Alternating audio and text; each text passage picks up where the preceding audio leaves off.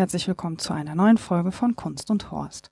Mein Name ist Daniela Ishorst und heute soll es mal nicht um ein einzelnes Stück gehen, sondern ich möchte euch ein bisschen was über das Theatertreffen 2019 hier in Berlin erzählen, welches gestern mit das große Heft zu Ende gegangen ist. Ähm, ich habe sechs von den zehn ausgewählten Stücken gesehen, wobei nur neun gezeigt werden konnten. Das Internat von Ersan Montag wurde nicht gespielt. Es gab wohl Probleme mit dem Bühnenbild, da werde ich aber gleich noch mal ein bisschen drauf eingehen. ähm, was habe ich gesehen? Ich habe gesehen Hotel Strindberg, dann Girl from the Fog Machine Factory, Persona, Dionysus Stadt, Unendlicher Spaß und das große Heft. Ähm, das große Heft habe ich gleich zweimal geguckt. Ähm, drei Stücke habe ich mir nicht angeguckt, aus verschiedenen Gründen. Ähm, ich war Sonntag, glaube ich, ja, letzten Sonntag bei Dionysus Stadt und das ist ein Stück aus den Münchner Kammerspielen. Das geht insgesamt 9,5 beziehungsweise 10 Stunden, 10 Stunden Antike. Und ich hatte eigentlich einen Tag oder zwei Tage später für Oratorium von Shishi Pop noch ein Ticket und konnte nicht mehr. Ich hatte irgendwie schon bis Dionysus Stadt vier Stücke durch in der ersten Woche und war dann eigentlich ehrlich gesagt auch ein bisschen fertig aus unterschiedlichsten Gründen. Zum einen ähm, war Dionysus Stadt natürlich ein Brecher. Ähm, ich glaube auch mit eins meiner Highlights so vom Theatertreffen dieses Jahr und habe mich dann dafür entschieden, ein bisschen kürzer zu treten und habe mir dann auch Erniedrigte und Beleidigte nicht angesehen. Ich hatte eine Karte gehabt für die zweite Vorstellung, die gezeigt worden ist und habe mir die Kritiken vom Tag davor ein bisschen durchgelesen. Und es wird jetzt viele überraschen, weil ich ja ein sehr großer Ulrich Rasche-Fan bin, dem man ja immer vorwirft, er würde sein Publikum permanent anschreien lassen. Ich hatte keine Lust, also nicht den Ehrgeiz, mir dieses Stück anzugucken, weil ich irgendwie das Gefühl hatte, ich möchte jetzt nicht noch weiter angeschrien werden. Und was ich mir auch nicht angeguckt habe, ist Tartüff oder das Schwein der Weisen. Die drei Stücke habe ich nicht gesehen, ähm, kann da also auch gar nicht so viel zu sagen. Es soll auch gar nicht so unbedingt um die einzelnen Stücke gehen, sondern eher um ein kleines Fazit, um ein kleines Resümee, kann man sagen, was das Theatertreffen für mich dieses Jahr war. Für mich war es ja überhaupt erst das zweite Theatertreffen. Im letzten Jahr habe ich, glaube ich, nur drei oder vier Stücke geguckt. Was aber auch schon ganz schön war, so, ich mag dieses, den Flair, den das Theatertreffen hat. Man ist so in einem guten Rhythmus in Berlin unterwegs. Im letzten Jahr habe ich noch in Wilmersdorf relativ nah am Berliner Festspielhaus gewohnt. Das war natürlich mega gut, weil ich dann auch einfach mal spontan hingehen konnte oder auch spontaner mich einfach gefühlt habe zu gucken, gibt's noch vielleicht ein Ticket vor Ort oder was ist da so los und was sind die Nachgespräche. Das war jetzt ein bisschen anders, weil man dann doch immer irgendwie 30, 40 Minuten bis zum Berliner Festspielhaus unterwegs ist. Da wurde natürlich nicht alles gezeigt, aber ein Teil der Stücke, die ich gesehen habe, wurden da gezeigt. Ähm, ja, und dann ist man einfach nicht mehr ganz so spontan, wenn man weit fahren muss. Und wenn man nur mal eben fünf Minuten zu Fuß zum Berliner Festspielhaus hat, ist man natürlich ein bisschen aktiver so unterwegs. Ähm, also wie gesagt, ich mag das ganze Flair drumherum. Ich habe mir ähm, das Rahmenprogramm weiter nicht groß gegeben, was mich im Nachhinein ein bisschen geärgert hat. Ähm, die Burning Issues Konferenz muss relativ beeindruckend gewesen sein. Ähm, da war natürlich, da war auch viel Thema, was heißt natürlich Thema um Gendergerechtigkeit, ähm, Machtgefälle, Gleichstellung am Theater. Ähm, und da muss es auch relativ gute Diskussionen gegeben haben, die dann immer irgendwie nur aufploppten, wenn ich in einem anderen Kontext beim Theatertreffen unterwegs war. Es gab wohl auch da ein lila Podcast. Ich weiß nicht, ob er schon veröffentlicht ist, aber wenn er veröffentlicht ist, werdet ihr das bestimmt auch erstmal vom lila Podcast mitbekommen und ich werde es auch auf jeden Fall ähm, vertwittern. Ich habe ihn selber auch noch nicht gehört und bin ganz gespannt, ähm, was da besprochen worden ist. Es ging wohl viel darum, warum es schwierig ist äh, für Schauspielerinnen oder überhaupt für Leute, die am Theater arbeiten, nicht nur für die Schauspielenden, sondern für alle eigentlich mit Familienplanung, mit Arbeitszeiten. Ähm, Theater passiert oft am Abend. Ähm, ja, da hat der Kindergarten dann wahrscheinlich schon zu. Und solche Themen wurden da einfach besprochen. Ähm, und ich bin ganz gespannt, was da hinten so rausfällt, auch gerade auch auf den Lila Podcast. Also zu der Konferenz kann ich gar nicht so viel sagen. Das soll auch heute nicht Thema sein. Ich war selber nicht da. Ähm, was sich für mich aber relativ so nach der ersten Woche für einen Eindruck eingestellt hat, war ein, ja, zugleich interessanter, aber auch schmerzhafter Prozess, der in mir schon einige Monate arbeitet und mir interessanterweise nach den Stücken Girl from the Fog Machine Factory von Tom Lutz und Dionysos Stadt von Christopher Rüpping nochmal klarer geworden ist. Ähm, worum geht's? Äh, für mich war drumherum, also es gab natürlich viel, Theater.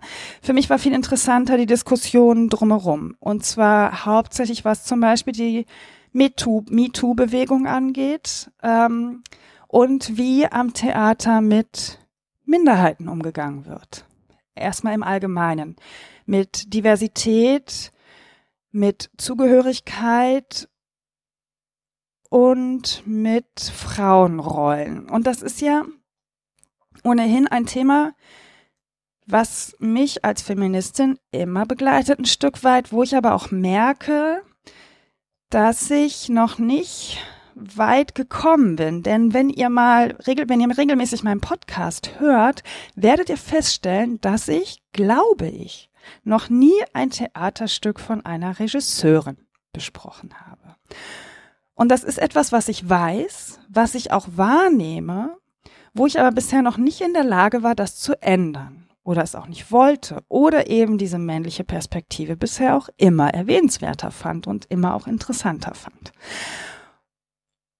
Und ich merke schon zusehends seit so einem Jahr, dass ich mit bestimmten Regisseuren, die ich euch vor einem oder zwei Jahren noch empfohlen hätte, so langsam auch durch bin ihre Stücke mir nicht mehr angucke und sie, wenn ich sie mir angucke, aus reinem Interesse, sie hier in diesem Podcast nicht mehr besprechen werde. Ähm, Frank Kastorf ist so ein Typ, über den ich noch nie gesprochen habe und der hier in dem Podcast auch keine extra Folge bekommen wird. Aus persönlichen Gründen, ich bin erstmal kein großer Castor-Fan und ich finde, der hat genug, äh, wird genug ähm, erklärt und rauf und runter gespielt. Der braucht es irgendwie auch nicht mehr. Das ist auch was, was zunehmend passiert, dass ich das Gefühl habe, ich möchte gern neuere Dinge entdecken, wobei man jetzt sagen muss, alle Leute, die zum Theatertreffen eingeladen werden, müssen nicht von mir besprochen werden. Es ist scheißegal, ob ich jetzt mit euch darüber spreche oder nicht. Ähm, die sind alle ohnehin schon erfolgreich. Was für mir passiert ist zum Beispiel, dass ich ein großer Michael Thalheimer Fan war ähm, ich habe seine Medea und seine Penthesilea mehrmals gesehen und auch hier eine Folge drüber gemacht und merke aber, dass es nicht mehr die Art ist, wie ich mir Theater angucken möchte. Und das haben mir die beiden Regisseure, und das waren jetzt Männer, Christopher Rüpping und Tom Lutz und wahrscheinlich auch noch mal ein Stück weit Simon Stone mit seinem Hotel Strindberg gezeigt, dass es irgendwie mit Frauenrollen selbst als Regisseur anders geht. Und da waren die zehn Stunden Dionysusstadt eigentlich so ein richtiger Schlag, ein positiver Schlag in die Magengrube. Ähm, worum geht's überhaupt in Dionysusstadt?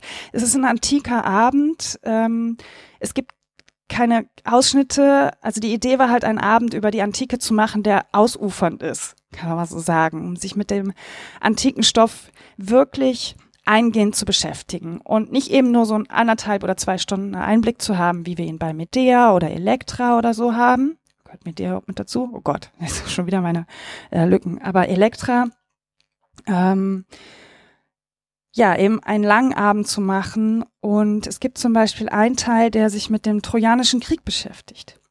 Und die Frauen von Troja sind geschlagen und werden jetzt versklavt und das die Schauspielenden und Christopher Rüpping haben es gut geschafft und das war ein sehr interessanter Moment. Die drei Schauspielerinnen, die jetzt auf der Bühne stehen und darum wissen, dass sie versklavt werden, dass sie verloren haben, dass äh, ihre Kinder getötet werden, ihre Männer tot sind, eigentlich alle drumherum tot sind, ähm, sie trotzdem noch mit Stärke auszurüsten. Und das ist was, was mir erst so ein, zwei Tage später wirklich extrem aufgefallen ist, dass ich dann dachte, wie krass eigentlich, wie kann das sein, dass wir alte Stoffe immer noch am Theater verhandeln und das auch gut ist, sie zu verhandeln. Sie sollen ja nicht weg sein. Ich will ja nicht, dass äh, plötzlich die ganzen Klassiker nicht mehr am Theater gespielt werden. Ich merke aber zunehmend, dass ich mit der Umsetzung der Klassiker ein Problem habe. Und dass Christopher Rüpping mit seinen sein Schauspielerinnen-Team ähm, es geschafft hat, mir zu zeigen, dass auch Frauen das Recht haben, im Leiden stark zu sein. Und da musste ich so ein bisschen an die Inszenierung von Ein Bericht für eine Akademie denken, denn der Affe Rotpeter, dem wird das ja auch zugestanden.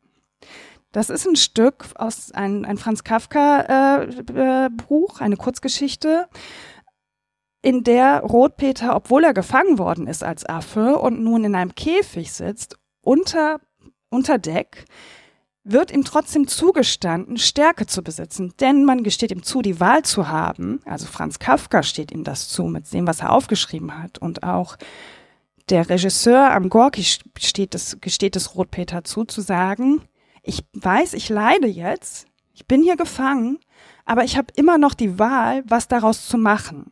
Und zwar entweder aus dem Käfig auszubrechen und zu sterben, aus dem Schiff rauszuspringen, im Meer zu landen und im schlimmsten Fall zu sterben, oder mein Schicksal anzunehmen ähm, oder damit umzugehen. Ähm, ich will jetzt nicht, dass das falsch verstanden wird, als man muss, also so ein, so ein Opfermythos, das will ich damit gar nicht aufmachen. Man darf Opfer sein von etwas, aber wir reden hier von einer Kunstform. Und ähm, bei Dionysus Stadt ist es in dem Moment eigentlich auch möglich, dass die Frauen von Troja, die noch da sind, die Möglichkeit haben, stark zu sein, obwohl um sie herum alles brennt.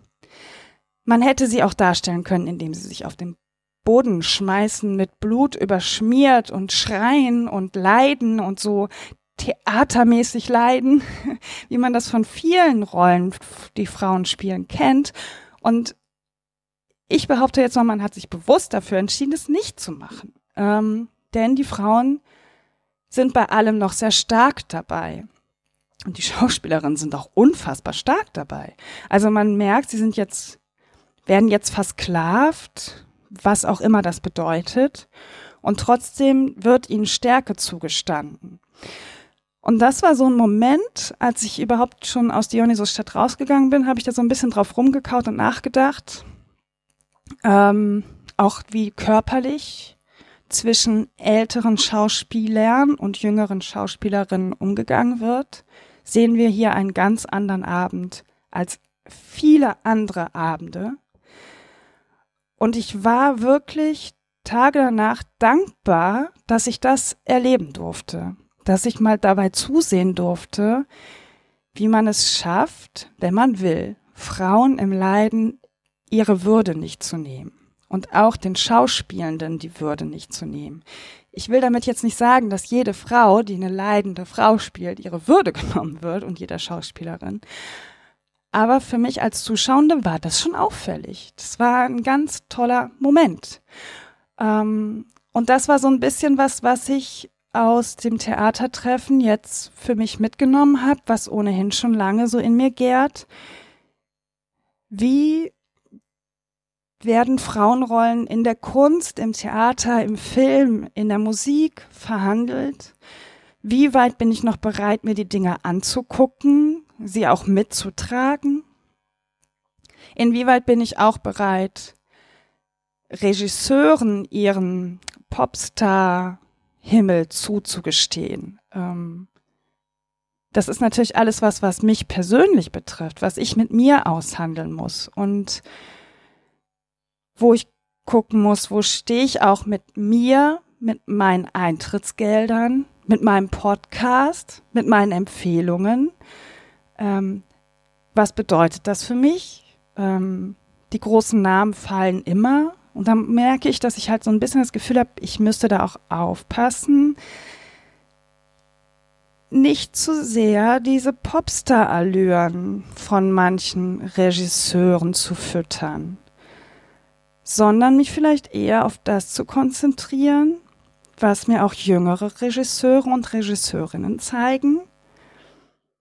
Denn da scheint sich schon was zu verändern. Ähm, ich bin jetzt nicht so die mega Profi-Theatergängerin. Ich gehe nicht 70, 80, 100, 200 Mal ins Theater. Also manche Leute sind ja der Wahnsinn, die gucken sich so viel an und haben wahrscheinlich viel mehr Vergleiche. Ich habe mich jetzt lange immer auf Klassiker konzentriert, äh, auf Namen konzentriert, gerade auch auf Regisseure ähm, und Regisseurinnen, vielleicht dann hoffentlich bald auch, die schon Namen haben. Und ich merke, dass ich mit damit hadere.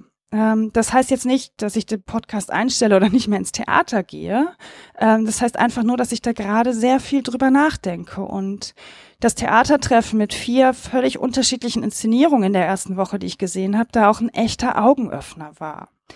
Und ich da auch unendlich dankbar für war, dass ich solche Momente eben auch erleben durfte.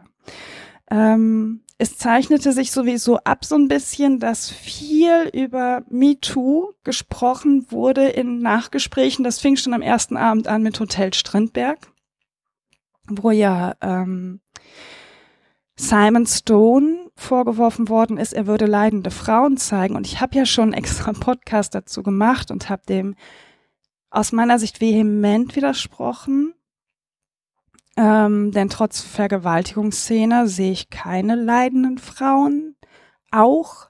Aber es, also natürlich, wenn man vergewaltigt wird, mein Gott, brauchen wir gar nicht drüber reden. Das ist äh, eine Gewalttat, wird man leiden, wenn einem das passiert. Ähm, nur, und das war auch gestern eine Frage im Nachgespräch oder im letzten Gespräch mit der Jury vom Theatertreffen, soll man solche Dinge nicht mehr zeigen, denn sie passieren ja da draußen. Und da hat wahrscheinlich niemand eine wirkliche Antwort drauf. Oder vielleicht doch, vielleicht ist mir bisher nicht eingefallen. Für mich war meine Antwort darauf, wenn man sowas zeigt, dann muss man den Leuten zugestehen, den Spielenden auf der Bühne, egal ob Mann, Frau, was auch immer, dass man nicht von außen betrachtet. Ich möchte nicht das Gefühl haben, dass die Spielenden auf der Bühne aus Machtverhältnissen das Gefühl haben, mir was zeigen zu müssen. Also aus Angst um ihren Job zum Beispiel. Oder weil sie denken, das gehört mit dazu. Ich möchte nicht, dass die Leute, die auf der Bühne stehen, das Gefühl haben, sie müssten ihre Würde verlieren, nur damit ich einen guten Theaterabend habe. Und das ist was, was, glaube ich, beim Theatertreffen im Moment und überhaupt auch im Film ähm, verhandelt werden muss, ähm, sollte und worüber auch gesprochen werden muss. Ich will nicht, dass SchauspielerInnen im eiskalten Wasser leiden und am nächsten Morgen eine Erkältung haben, nur weil ich als Zuschauerin sehen will, wie kalt es jetzt gerade ist. So als Beispiel. Ich möchte, dass die Leute, die auf der Bühne stehen, mir einen schönen Theaterabend zeigen dürfen, ohne dabei sich selbst und ihre Würde zu verlieren. Und ich muss sagen, da fallen plötzlich ganz viele Dinge weg, die ich mir früher noch angeguckt hätte für mich. Ich kann das natürlich nicht immer beurteilen. Ich bin ja nur diejenige, die außen vor steht und es wird viel zu wenig darüber gesprochen noch oder ich kriege es zu wenig mit, was Machtverhältnisse auch am Theater angeht. Ähm, wie weit wir auch hier wieder davon sprechen können, kann man die Kunst vom Künstler, von der Künstlerin trennen. Ähm, Inwieweit geht man auch freiwillig solche Dinge mit? Da muss ich zum Beispiel an das Stück im Staniolpapier denken, was ich selber noch nicht gesehen habe. Aber die Diskussion dazu, dass die Schauspielerin gesagt hat, ja, ich weiß, ich bin nackt, ich die meiste Zeit, aber ich habe mich bewusst dafür entschieden. Wir dürfen also auch nicht den Leuten ihre etwas rein interpretieren, obwohl sie sich stark dabei fühlen. Ähm, und dann geht es halt immer nur mit Gesprächen. Man muss darüber sprechen, man muss aber auch den Finger reinlegen dürfen. Und da kommen wir zu einem Punkt, der mich gestern massiv irritiert hat im Nachgespräch. Ähm, ich habe am Samstag oder am Freitag, oh Gott, ich bin schon ganz durcheinander. Genau, am letzten Freitag, Samstag, letzten Samstag, habe ich an der Volksbühne unendlicher Spaß gesehen. Und gestern saß ein Mann im Jury-Nachgespräch im Publikum und sagte, ähm, er wäre ganz irritiert, dass man Inszenierung einladen würde, in der das N-Wort fällt. Das bezog sich auf unendlicher Spaß. Und in dem Blackfacing gezeigt wird. Das bezog sich auch auf Tartüff und das Schwein der Weisen. Jetzt weiß ich, ich saß selber in der unendliche Spaß, ich habe das N-Wort nicht gehört und behaupte mal, es wäre mir aufgefallen, denn normalerweise kriege ich das mit und sag dann auch, zumindest mit den Leuten, mit denen ich gerade zusammensitze, immer etwas, weil das was ist, was für mich mittlerweile ein absolutes, also es ist ein absolutes No-Go, das geht einfach gar nicht. Und habe den Menschen, der die Frage gestellt hat, leider nicht mehr gesehen, weil ich gerne gewusst hätte, an welchem Abend das war, ob ich vielleicht was überhört habe, etwas nicht mitbekommen habe. Und da sagte die Jury auch, das könnt, da könnte sie sich nicht dran erinnern. Zu dem Blackfacing bei Tartüff und der Schwein, das Schwein der Weisen sagte dann aber eine Jurorin, als ich das Stück an Basel gesehen habe, war das so nicht. Und vielleicht war das ein Aufreger extra fürs Theatertreffen. Und ich hatte den Eindruck, dass ihr das unangenehm ist, ähm, aber es wurde dann auch so weggelächelt. Kann ich auch verstehen in dem Moment, weil man wird mit was sehr unangenehm konfrontiert, zu Recht.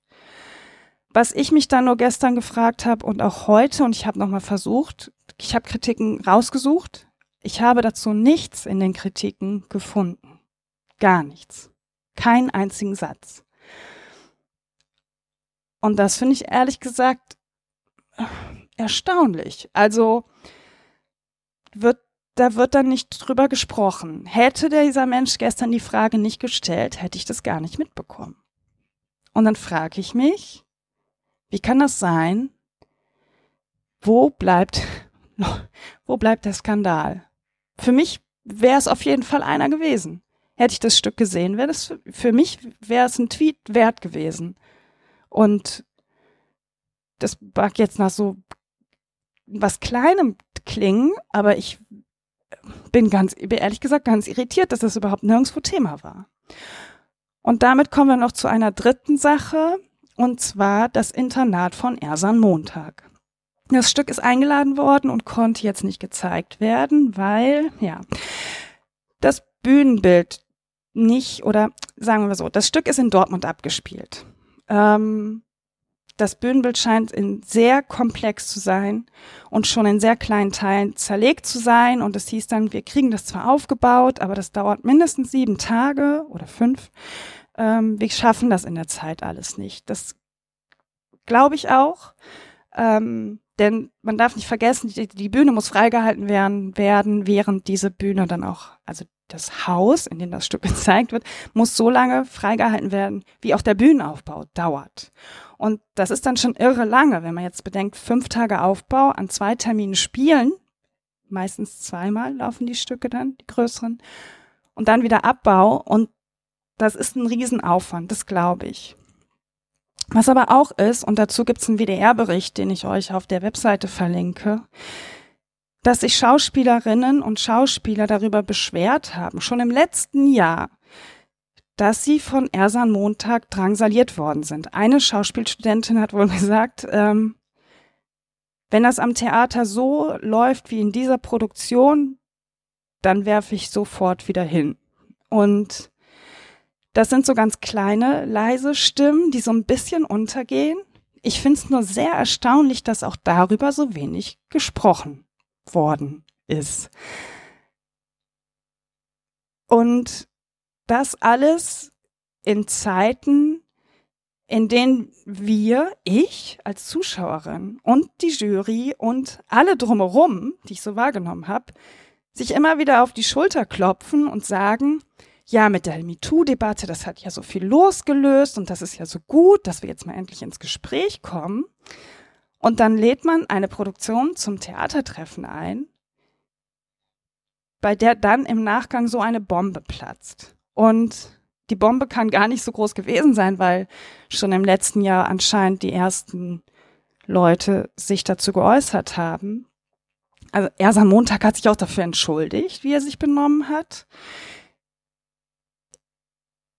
Und ich will auch nicht sagen, man hätte das Stück nicht einladen dürfen oder sollen, aber mich hat die ganze Diskussion darum so ein bisschen irritiert, dass man, und ihr merkt es schon, ich bin, äh, ich komme irritiert aus diesem Theatertreffen raus, ähm, weil wir doch alle schon so weit sind. Wir sind doch schon so weit. Ja, wir haben die MeToo-Debatte gehabt und jetzt haben wir ab dem nächsten Jahr eine mindestens 50 Prozent Frauenquote bei den Regisseuren. Das heißt, mindestens fünf Stücken, Stücke müssen von Frauen gemacht sein es bewegt sich doch so viel und wir sind doch schon so weit und es ist doch schon so gut. Ähm, und dann passiert so viel Scheiße. Also wirklich Scheiße. Ich will nicht im Theater sitzen und das N-Wort hören. Und ich will auch nicht im Theater sitzen, in dem sich weiße Menschen das Gesicht schwarz anmalen. Ich will das nicht. Und wenn das passiert, dann will ich, dass darüber gesprochen wird. Und das zeigt so ein bisschen, also ich bin zufrieden mit den Stücken, die ich gesehen habe. Wirklich, ich hab, bin, ich saß teilweise weinend im Theater, weil es so anrührend und schön war. Ähm, und trotzdem muss auch über sowas gesprochen werden. Und zwar lauter. Und immer wieder. Da muss der Finger reingelegt werden. Das ist wirklich, das ist für mich auch schmerzhaft so. Ich habe die Tage viel mit Freunden gesprochen. Ich sagte, boah, ich weiß gar nicht, wohin mit mir, wohin mit diesem Podcast. Wie gehe ich damit um? Ich bin so müde, ich habe keine Lust mehr und ich will diese Frauenrollen nicht mehr sehen und ich will mir aber jetzt auch nicht auf einmal erklären lassen, ähm, dass ausgerechnet Simon Stone da so eine mega misogyne Veranstaltung hingeworfen hat, die ich überhaupt nicht sehe. Ich weiß, das ist okay, wenn man unterschiedlicher Meinung ist, aber es gab schon so ein paar Auffälligkeiten.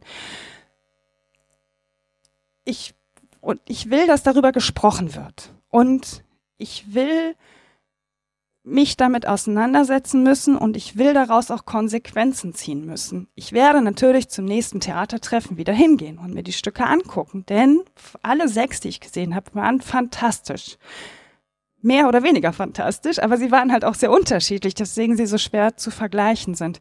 Ich will aber, dass über so Sachen, wie sie bei Tartüff und das Schwein der Weisen passiert sind, auch gesprochen wird. Ähm, und ich bin unfassbar dankbar, dass der Mensch die Frage gestern gestellt hat, weil sonst hätte ich das gar nicht mitbekommen, weil das in keiner Kritik aufgenommen worden ist. Und das geht nicht. Und das zeigt aber auch, und da muss ich Thelma Beng äh, zitieren, die gesagt hat, weißes Theater für weiße Menschen. Hätten nämlich mehr Menschen im Publikum gesessen und das mitbekommen und es in ihre Kritiken geschrieben, die nicht weiß sind, dann hätte das Thema vielleicht verhandelt werden müssen. So ist es beim Theatertreffen leider hinten übergekippt. Nichtsdestotrotz bin ich unendlich froh, dass ich diese sechs Stücke sehen durfte dankbar dafür, dass Leute, dass, also dass es dieses Festival, ich nenne es jetzt mal Festival, weil es für mich hat so ein bisschen Festivalcharakter, hier in Berlin stattfindet, denn, das muss ich auch sagen, ich hätte nicht die Kohle, um dann mal eben immer mal wieder nach München zum Beispiel zu fahren oder nach Dortmund oder nach Basel oder wo die Stücke auch so herkommen. Deswegen, ähm, ich fand auch die Auswahl gut. Die sechs Stücke, die ich gesehen habe, haben mir gut gefallen. Ich war jetzt nicht so unzufrieden wie andere, die sich auch darüber beschwert haben, dass manche Regisseure zum dritten Mal in Folge eingeladen worden sind. Ich bin nun mal wirklich sehr gespannt, wie es im nächsten Jahr aussieht, wenn die Quote dann, die sagenumwogene Quote dann endlich da ist. Es wird ein paar Folgen zum Theatertreffen geben, die kommen so nach und nach. Ähm, das dauert ein bisschen, aber man muss ja auch nicht alles auf einmal weg produzieren und weg in den Podcatcher schieben. Da könnt ihr euch ein bisschen, also die nächsten Wochen, es ist ja auch Spielzeitpause bald, dann kann man die ein bisschen überbrücken. Ähm, ja, dann danke ich euch fürs Zuhören und hoffe, wenn ihr so eine Art Theatertreffen, äh, Ruhrfestspiele, Ruhrtrinale, es gibt ja so viel, habe ich jetzt gesehen. Ganz lustig, was da alles so an schönen Theaterveranstaltungen auch außerhalb von Theater unterwegs ist. Und ich danke euch fürs Zuhören und wünsche euch allen eine kunstvolle und gute Zeit. Tschüss.